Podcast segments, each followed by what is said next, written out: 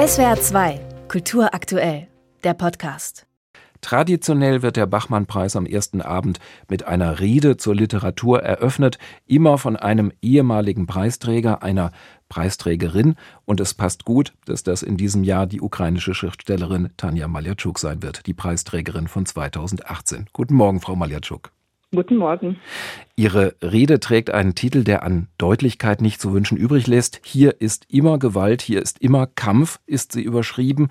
Die Inhalte der Rede unterliegen einer Sperrfrist. Sie dürfen also darüber vorab jetzt vermutlich nicht allzu viel sagen, aber ich darf vermuten, Sie wollen sagen, dass man es sich in Klagenfurt in einer Zeit des Krieges jetzt auch nicht so bequem machen sollte, oder? So ist es. In den Zeiten des Krieges kann man nicht nur über Literatur sprechen oder beziehungsweise über die Literatur angesichts des Krieges, also was die Literatur in diesen Zeiten machen kann oder nicht kann. Und das waren meine Überlegungen, als ich angefragt wurde, diese Rede zu halten. Also ob ich das überhaupt machen soll. Ich habe nachgedacht, denn seit dem 24. Februar letztes Jahres bleiben mir manche Wörter fern. Ich weiß nicht mehr, ehrlich gesagt, wie ich über diese Realität sprechen kann, was ich sprechen kann. Eine solche Person, die das ganze Leben lang mit der Sprache und mit der Literatur sich beschäftigt hat. Aber die Realität fordert aus und äh, ich dachte mir, es ist ein guter Punkt, dass eine Autorin einer angegriffenen Gemeinschaft jetzt spricht.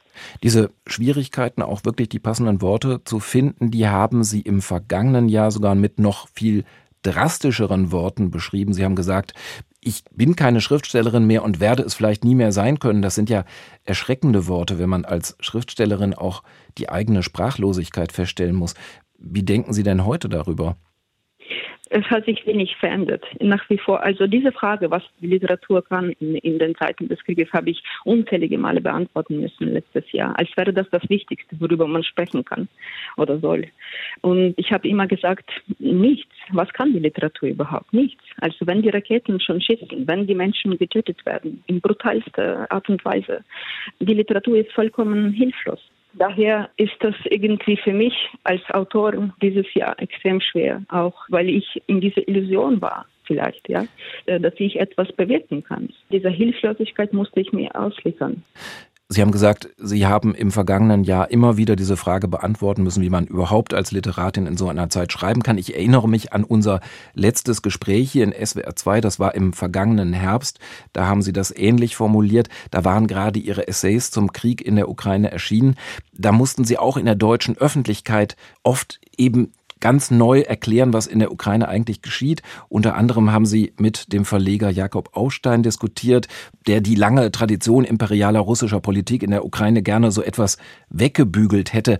Hat sich denn aus Ihrer Sicht an dieser, ja nennen wir es einfach mal vorsichtig, Gleichgültigkeit in Deutschland etwas geändert? Hm, Im Allgemeinen ist das schwer für mich zu beantworten. Also manche Menschen haben ihre, ihre Meinung tatsächlich geändert und jetzt sehen das anders, was passiert in der Ukraine, was passiert in diesem, in diesem Krieg und um was es genau wirklich geht. Ich dachte immer, dass es nur um die Angst geht. Also zum Beispiel deutsche Gesellschaft hat einfach Angst vor diesem Krieg und will möglichst schnell diesen Krieg für sich haben, dass es nicht auch nach Europa kommt. Aber ich glaube, dahinter steckt noch irgendwas. Wie sagt man, also aus einer privilegierten Status spricht man über den Krieg. Man spricht aus einer privilegierten Perspektive in Deutschland über diesen Konflikt. Sagen Sie, was, was meinen Sie ja. damit? Also aus der privilegierten Perspektive, aus der Perspektive einer Gesellschaft, die immer als Täter gewesen war und nie in einer Rolle des Opfers. Zwischen uns sind Welten zwischen jenen Gesellschaften, die Jahrhunderte Jahre unterdrückt waren, die immer wieder für die Freiheit kämpfen mussten und diejenigen, die umgekehrt unterdrückt haben in ihrer Geschichte. Und das ist am schwierigsten, diese Distanz zwischen uns kleiner zu machen. Das ist vielleicht auch die Aufgabe der Intellektuellen von beiden Seiten. Es geht um Prozess der Dekolonisierung in der Welt. Ich glaube, es geht nicht nur um die Ukraine im Moment, sondern um alle Gesellschaften. Schauen wir, was in Iran passiert. Die Menschen wollen nicht mehr einfach in einer Unfreiheit leben, in einer Diktatur leben. Und wenn die Opfergesellschaft sich erhebt und will um die Freiheit kämpfen, dann ist das für den Rest der Welt ein bisschen unangenehm, weil man will die Verhältnisse so haben, wie, wie sie waren. Jemand, der diese Privilegierung oder das Gefühl der Privilegierung in der deutschen Gesellschaft auch reflektiert hat, das ist ihr Landsmann Jewgeni Breiger, der in Klagenfurt leben wird, der in Deutschland lebt, der sogar einen bereits druckreifen Gedichtband komplett eingestampft und neu geschrieben hat, um die Kriegsereignisse abzubilden und der gesagt hat zu Kriegsbeginn, er schämt sich eigentlich für die deutsche Gesellschaft. Ich glaube, seinen radikalen Entschluss wirklich auch zur Neuveröffentlichung seiner Gedichte, den können Sie vermutlich gut verstehen. Ja, ich verstehe ihn sehr gut. Ja, ich freue mich sehr, dass Evgeny Breuger teilnimmt und gerade deshalb, weil er von den verschiedenen Gesellschaften herkommt eigentlich. Also das ist eine jüdische Gesellschaft, eine ukrainische Gesellschaft. Er stammt aus Kharkiv. Ja?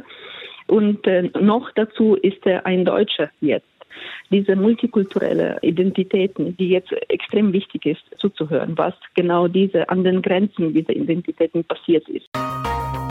SWR 2 Kultur aktuell. Überall, wo es Podcasts gibt.